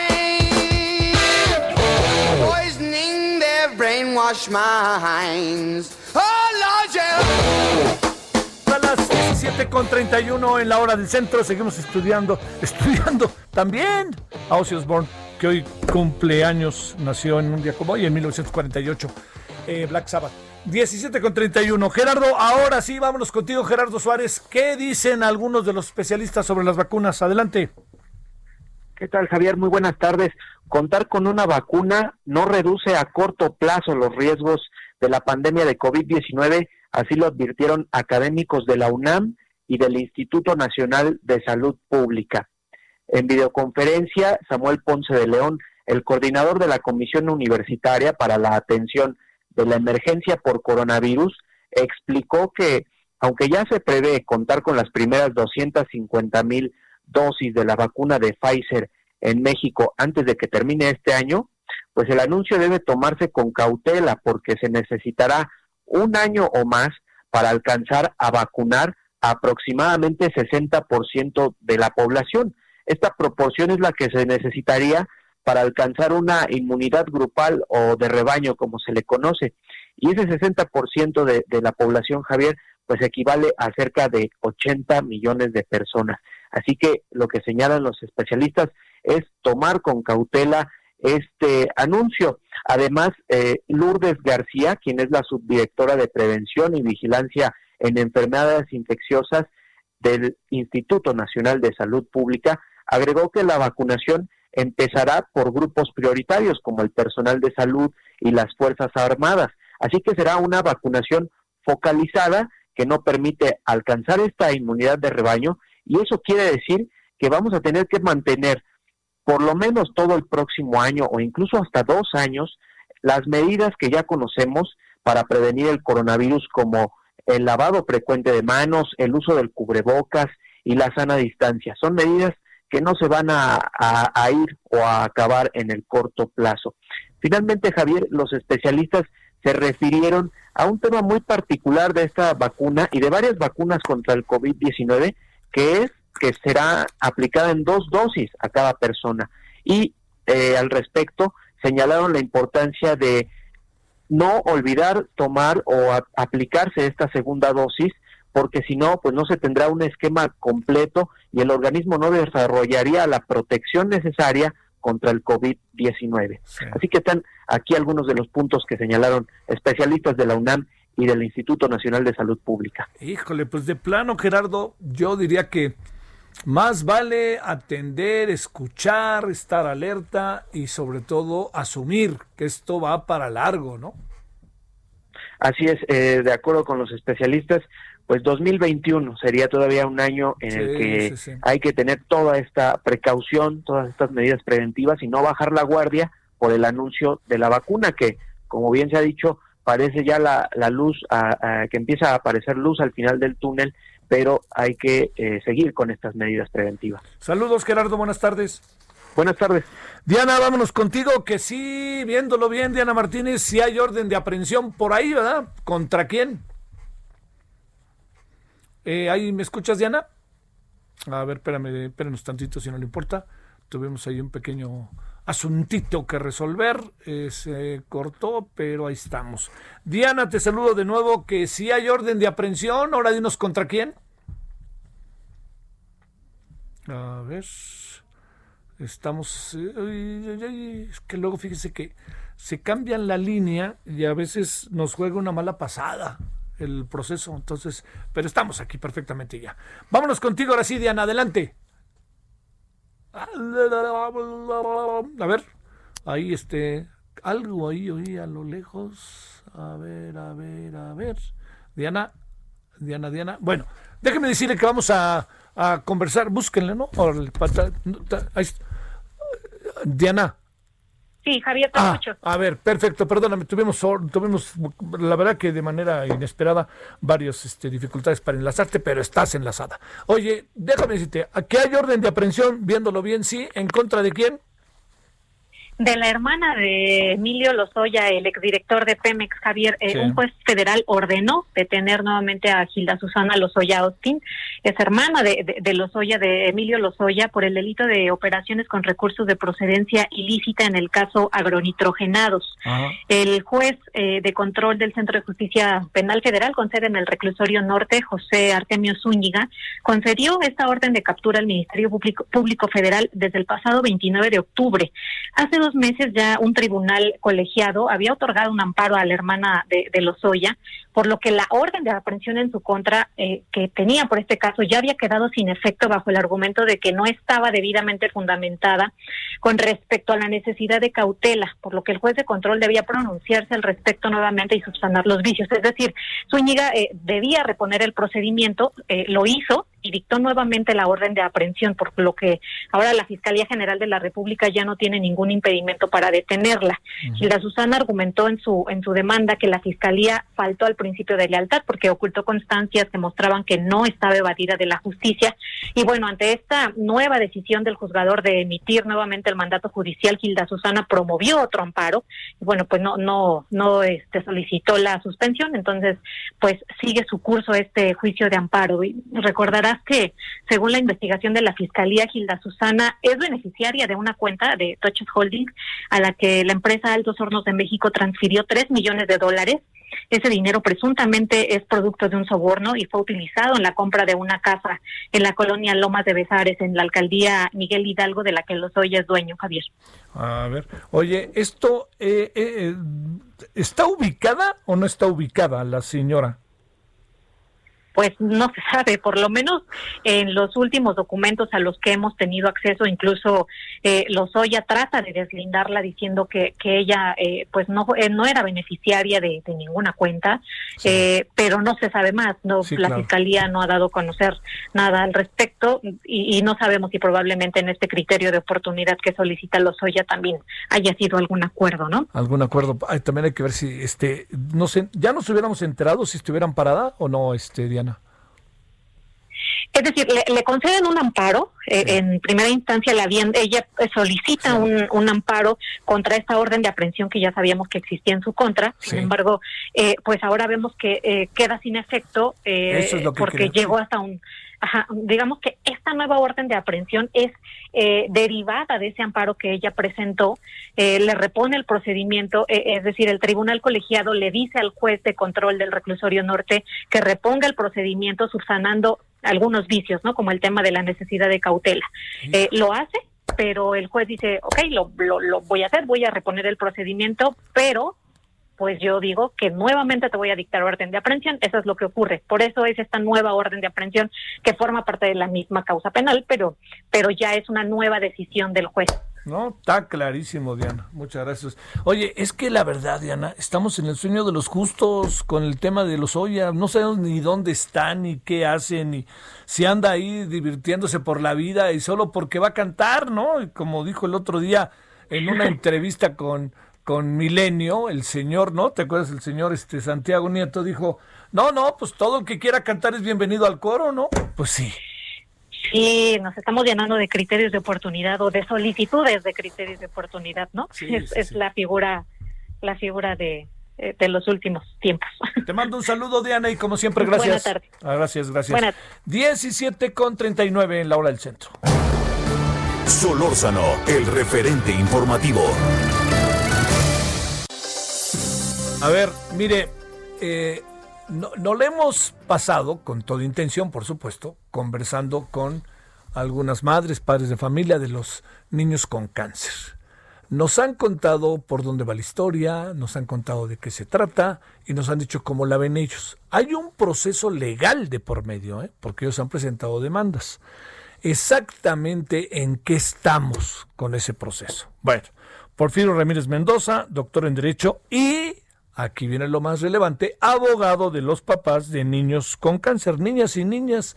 Fíjese lo que es el uso del lenguaje, papás y mamás, porque papás lo estamos usando como genérico, ¿no? Papás y mamás y niñas y niños con cáncer. Porfirio, abogado, ¿cómo has estado? Buenas tardes. Hola Javier, muy buenas tardes, muchas gracias por el espacio. A ver, do- a ver, abogado, ¿en qué estamos con el tema? Ah, con todas las demandas que se han presentado, la respuesta que ha tenido, si la autoridad ha ido a comparecer para contar su historia, ¿en qué andamos? Bueno, antes que nada, eh, lo que estamos eh, en primer término haciendo es constituirlos, es decir, darles una personalidad jurídica, que ya no los vean aislados, que no los vean manifestándose, pues, pues de una forma aislada y que luego, inclusive, eh, perdón la expresión, ¿no? Hasta son mal vistos, ¿no? Porque pues, la causa es muy noble, pero mucha gente y sobre todo autoridades no la entienden, no la comprenden. Hay una realidad, Javier. Sí. Hay un desabasto de medicamentos impresionante. Entonces, eh, a raíz de eso ya están constituidos como una ah, asociación civil que se denomina Movimiento Nacional por la Salud, Papás de Niños con Cáncer. Vamos a partir de ahí. ¿Qué es lo que se busca en primer término? Que con esta eh, representación legal podamos promover amparos, pero ya no de forma aislada, Javier, sino de a través de cual con esta representación los criterios de los juzgadores se unifiquen. Ese es el primer el primer paso que estamos dando y que ya es una realidad jurídica. El segundo, y que es bien importante, se están recolectando firmas a nivel nacional.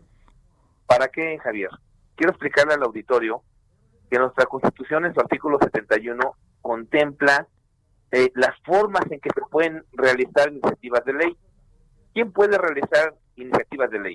Desde luego el Ejecutivo Federal, desde la Cámara de Diputados, la Cámara de Senadores, pero también los ciudadanos, Javier. Eso es bien importante, siempre y cuando sea a través del 0.13% del padrón electoral vigente, que en números estamos hablando más o menos de 124 mil personas. ¿Cómo se pueden eh, legitimar? A través de firmas y con su INE vigente. Para reiterar esto que es muy importante, lo que se busca es una iniciativa ciudadana a través de recolección de firmas. ¿Para qué? Para que se reforme la Constitución en su artículo cuarto, que es el que, este que habla del derecho a la salud, así como la Ley General de Salud, la Ley General de Derechos de Niñas, Niños y Adolescentes, y desde luego la Ley Federal Hacendaria. ¿Para qué? Para que se les garantice legalmente, constitucionalmente, sus tratamientos de los niños con cáncer. Eso es lo que estamos, ese es el punto fino, el punto medular de este movimiento nacional por la salud de niños con cáncer. Sí. Buscar que se reforme la constitución y las leyes secundarias, Javier. Eso sería importantísimo porque le estaríamos garantizando el derecho a la salud que supuestamente en teoría, y lo digo en teoría, todos los mexicanos lo tenemos, pero sabemos que en la práctica es una falacia. A ver, este abogado, eh, digamos, eh, estamos eh, ante una, ante varios momentos, ¿no? Que, que, que pueden venir y que están buscando. Primero, ¿siguen las medicinas sin ser surtidas? Pregunta concreta que tiene que ver, entiendo, no con el proceso legal, sí con la sobrevivencia. No hay medicamentos, es una realidad. Sí. No hay medicamentos y en lo que estamos recolectando se afirma que no queremos recolectar 124 mil, Javier, queremos recolectar millones. Sí, claro. ¿Para qué? Para que con esta iniciativa que ya se está eh, eh, eh, aterrizando, realizando, lleguemos y esa iniciativa se puede presentar en la Cámara Baja, a los diputados, en la Cámara Alta de Senadores, y ellos le den trámite. ¿Cuál es el trámite? Una vez presentada esa iniciativa por parte de los padres, que viene bien debidamente fundada y motivada, le dan vista al INE para que el INE valide las firmas de las personas que intervienen y las INES como tal, pero ahí no vamos a tener ningún problema porque es una realidad, ¿no? O sea, no es una cuestión política ni de partido, es una cuestión real. Sí. Y una vez que valida, empieza la discusión en la Cámara Baja o Alta para precisamente reformar la ley. En cuanto a tu pregunta, es una realidad, es una realidad social, es una realidad donde no hay medicamentos y en lo que presentamos esta iniciativa estamos promoviendo juicios de amparo, Javier, Sí. donde le pedimos a la autoridad pues, que se suministre el medicamento. ¿Y sabe qué contesta la autoridad responsable? Porque es un, un tema del sector salud municipal, estatal o federal. Ellos contestan muchas veces, estoy impedido, porque no tengo el medicamento. ¿Por qué? Porque el medicamento lo suministra el gobierno federal. Hay un tema ahí mm, de una cuestión interna entre, entre un decreto que se realizó y a través de eso, por eso el gobierno federal tiene, llámale la expresión, el monopolio del medicamento. ¿Qué es lo que estamos pidiendo, Javier? Cumplimiento sus- sustituto de la sentencia. ¿Cuál es eso? No tienes el medicamento, danos el dinero para que el papá vaya y lo compre, lo importe en el sector privado o lo importe como acabo de referir, pero que no se vaya eh, la salud de los niños y es una realidad, están muriendo, Javier. Es una Sí. realidad. Yo Híjole. estuve con uno de los padres que encabezan esto y que el fin de semana dos ya perdieron la vida, ¿no? Entonces es, muy, es muy, un tema muy delicado, mm, insisto, no es un tema de cuestión política, es un tema de cuestión jurídica estrictamente y de cuestión del derecho a la salud que tiene cualquier ciudadano en México y con mayor razón un niño. A ver, este, la parte que tiene al pro- que tiene que ver con el proceso legal, abogado, eh, ¿cómo va? Porque también pregunto, ¿hay demandas o hay exactamente los terrenos legales en donde está, diríamos yo, como los puntos más sensibles en este momento?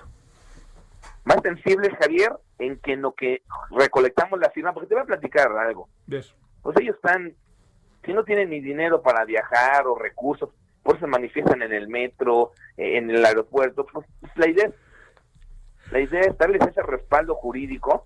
Muchos abogados a nivel nacional se han sumado a esto y en lo que buscamos esa iniciativa, en lo que se aterriza, porque no va a ser ahorita, va- yo creo que va a ser eh, en enero por ahí, febrero, pues promover los juicios de amparo a través de, de ejercer el derecho a la salud, derecho humano que tenemos todos. Sí. Entonces, en la parte sensible es que eh, eh, al momento que la autoridad responsable, ya llámese el sector salud estatal, municipal o federal, di- dice estoy imposibilitado porque no los tengo el medicamento, pues busquemos ese criterio que crea precedentes de que haya el incidente, así se denomina Javier, incidente de cumplimiento sustituto, para que a través de otro mecanismo le den cumplimiento. Pues la parte sensible jurídica es la más importante ahorita, porque ellos no estaban organizados, Javier. Están aislados, cada quien luchando por su por su lado, promoviendo amparo por su lado. Lo que lo que estamos buscando es unificarlos, reitero, en un tema 100% jurídico. Yo soy un convencido, eh, Javier, soy un, un- un jurista de carrera, Sí. Eh, me, me siento un hombre preparado que conozco, conozco mi, mi- mi legislación eh, mexicana, nuestra constitución, nuestra ley de amparo, son mecanismos importantísimos, pero imagínate ellos si no tienen luego para viajar, para eh, llevar a sus niños a que les den el medicamento, para quedarse en un, en un hotel, eso, ¿cómo van a tener para promover un amparo? ¿Cómo? Entonces, por eso estamos apoyándolos. Ese es el tema sensible de, de, esta, de este movimiento. ¿Qué que puede- jurídicamente, sí, ¿Qué puede pasar con el millón de firmas a las cuales aspiran?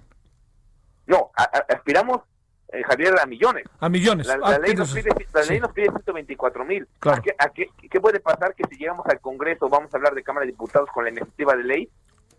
Pues que los diputados jueguen su papel, Javier. Ah. Que, que- que jueguen su, pues sí, porque no, no juegan su papel, se vuelven luego hasta un poquito hasta porristas, no valga la expresión tan coloquial, pues la verdad, que jueguen su papel, que analicen la iniciativa ciudadana, que voten para que, para que, yo les voy a decir que inclusive pasen a la historia de México, que esta legislación pase a la historia de, de México, en que diga, votamos por una reforma constitucional, porque la constitución luego es muy abstracta en algunas, en algunos derechos humanos, como el derecho a la salud, en las leyes secundarias también, y que pase, que pase históricamente este momento, y no se trata de atacar a nadie, se, trata de, de sumarnos y que el, el poder legislativo juegue su papel, Javier, nada más. Ese es el tema sensible también de este movimiento. Sí, sí. Este, a ver, una última cosa. En la ruta crítica o en la ruta que se vislumbra del momento en el que estamos, lo más importante es que les den medicinas a los niños, eso es lo primero. Pero después de eso, ¿cuál sería el siguiente momento del cual tendríamos, Porfirio, que estar profundamente atentos? En lo que acabo de referir, En el eso, Congreso juegue el Congreso. porque cuál es la ruta crítica, que lleguemos con la iniciativa y que no pase. Vamos a pensar que llegamos a la Cámara de Diputados, que Sí. llegan los papás, que son Sí. ellos. Ajá. Yo simplemente soy eh, eh, eh, un abogado que lo está representando, ayudando a organizarse dándole los tintes jurídicos nada más. Ajá. Y que el Congreso diga, pues no pasa. Es más, la discutan y que la mayoría diga, no pasa la, la iniciativa y ahí nos quedemos. Eso sería la ruta crítica, Javier. Contra eso, desde luego, las minorías tienen recursos, como eh, la misma constitución lo marca. Pero eso sería la, la ruta crítica. Y la otra, la opción que tenemos con nuestros amparos, seguir eh, en ese camino y que el Poder Judicial también juegue su papel. Sí. Y ya no quiero ir más allá, Javier, ¿no? Sí, Pues luego- sí. después de eso que sigue, instancias internacionales, nada más, o sea, llegaron a la Corte Interamericana de Derechos Humanos, Ajá. pero mientras los niños están perdiendo sus medicamentos, están perdiendo las quimioterapias, o sea, eso es lo grave. Es lo grave, y que yo te agradezco que tú le a un tema tan tan sensible y delicado, que reitero, no es una cuestión política, es una cuestión jurídica, porque es la forma en que todos nos vamos a involucrar. A ver, ahí te va una última pregunta que me parece valdría la pena poner en la mesa. Eh, Entiendo, entiendo el, el- el, este con razones múltiples que, que- que son temas ahí un poquito más delicados porque pueden establecer todavía más distancia con la autoridad. Pero la autoridad es insensible, no tiene las medicinas, es incapaz, está rebasada o qué alcanzan a apreciar. Mira, eh, yo creo que es un, tema, este, sí, exactamente como lo acabas de referir. Ah, Yo lo veo ambiguo, de falta de información, de falta de transparencia. Te lo hablo como jurista. Todos tenemos un derecho a la información que debe dar la autoridad, el derecho de petición. ¿Cuál es, por ejemplo, te pongo rápido el ejemplo. ¿Cuál es el camino? Me- un papá nos busca. No me dan el medicamento. Inmediatamente generamos un escrito debidamente razonado y argumentado y le pedimos a la al sector salud de cualquier nivel. Dale el medicamento. Y si no se lo das, dime por qué. Desde ahí estamos presionando. Sí. Yo creo que en cuanto a tu pregunta, ha- hay una ambigüedad de, de información. Creo que hay por ahí información reservada y eso es lo que está provocando esto. Hay una realidad, que hay un desabasto, pero por esa información de- reservada y por eso mismo no hay el flujo de información verídica de qué está pasando. Yo no te podría ahorita, te soy honesto, contestar algo que no me consta. Lo que sí te puedo decir es que es una realidad. Mucha gente los, ¿cómo los etiqueta que, que están manifestando que porque son conservados. No es cierto. Se están manifestando porque están muriendo sus hijos. Yo soy padre de familia, tengo un niño, gracias a Dios, sano, de seis años, y no puedo ser indiferente a una causa tan delicada. Sí, sí. Entonces, eh, lo que sí te puedo asegurar que hay- es una realidad. Es una realidad de que no hay medicamentos y si los hay los suministran como pueden y tampoco los pueden comprar por fuera porque ni tienen, aunque tuvieran, dice el médico con mucha razón. ¿Cómo voy a aplicarle al, al niño un medicamento que no trae factura, que se puede prestar a que esté alterado? Y entonces, ni por acá ni por allá. Sí. E- Es un tema complejo y esa, digo, no tengo la CIP, pero sé que hay un tema de falta de información muy grave. Sí. Que bueno, también ese es un es una deficiencia porque lo que sí te digo es que todo eso pues también es sinónimo del trabajo que tienen que hacer, ¿no? Así de fácil. Abogado, muchas gracias. Seguiremos, ¿eh? Seguiremos pronto, nos volvemos a hablar si te parece. Eh, Javier, estoy a la orden. Eh, reitero y te agradezco que un medio tan importante y un periodista como tú tan importante tomen estos temas No estamos hablando de, de- de una refinería, no estamos hablando de un tren, no estamos, estamos hablando de lo más delicado, el derecho a la vida que tiene cualquier ciudadano y con mayor, con mayor razón un menor. Y así lo expreso, tan, tan, tan, tan claro. Sale. Bueno, muchas gracias. Gracias, eh, de nuevo, abogado. Muchas gracias, Javier. Es Bueno. Porfirio Ramírez Mendoza, doctor en Derecho y abogado de los papás de niños con cáncer. Muy brevemente, si no te importa, Juan David Castillo, Arcos, vámonos contigo a Veracruz. Cuéntanos. Hola, ¿qué tal, Javier? Te saludo con mucho gusto. Muy buenas tardes también a todos los auditorio. Fíjate que integrantes de diversos colectivos de familiares de desaparecidos se manifestaron este día en la capital de Veracruz y consideraron que en esta Navidad no tienen nada que festejar debido a que tienen que seguir trabajando para localizar a sus seres queridos, quienes desaparecieron durante los últimos 15 años. Ellos eh, acudieron al Parque Benito Juárez, que se encuentra frente al Palacio Municipal, a un costado del Palacio de Gobierno, y en una orautaria de unos 10, 10 metros de altura colocaron las fotografías de algunos familiares, este, de, de algunos de sus familiares desaparecidos en forma de esfera, como parte de esta protesta para exigir a las autoridades que se lleven a cabo las investigaciones y continúen las búsquedas en los distintos puntos de la entidad donde hay cosas clandestinas. Sale. Muchas gracias. Buenas tardes, Juan David. Un abrazo, hasta luego. Oiga, se escuchó, a pesar de que se ve que estaba el viento a todo lo que da, ahí en el puerto, pero escuchó usted que fue lo importante, que es eh, el hecho de que adornan árbol del niño con fotografías de personas desaparecidas en Jalapa. Perdón, el, el- el viento era en Jalapa. Este, oiga, nos vamos a las 21 horas en hora del centro. Por lo pronto, pásela bien. Buenas tardes, adiós.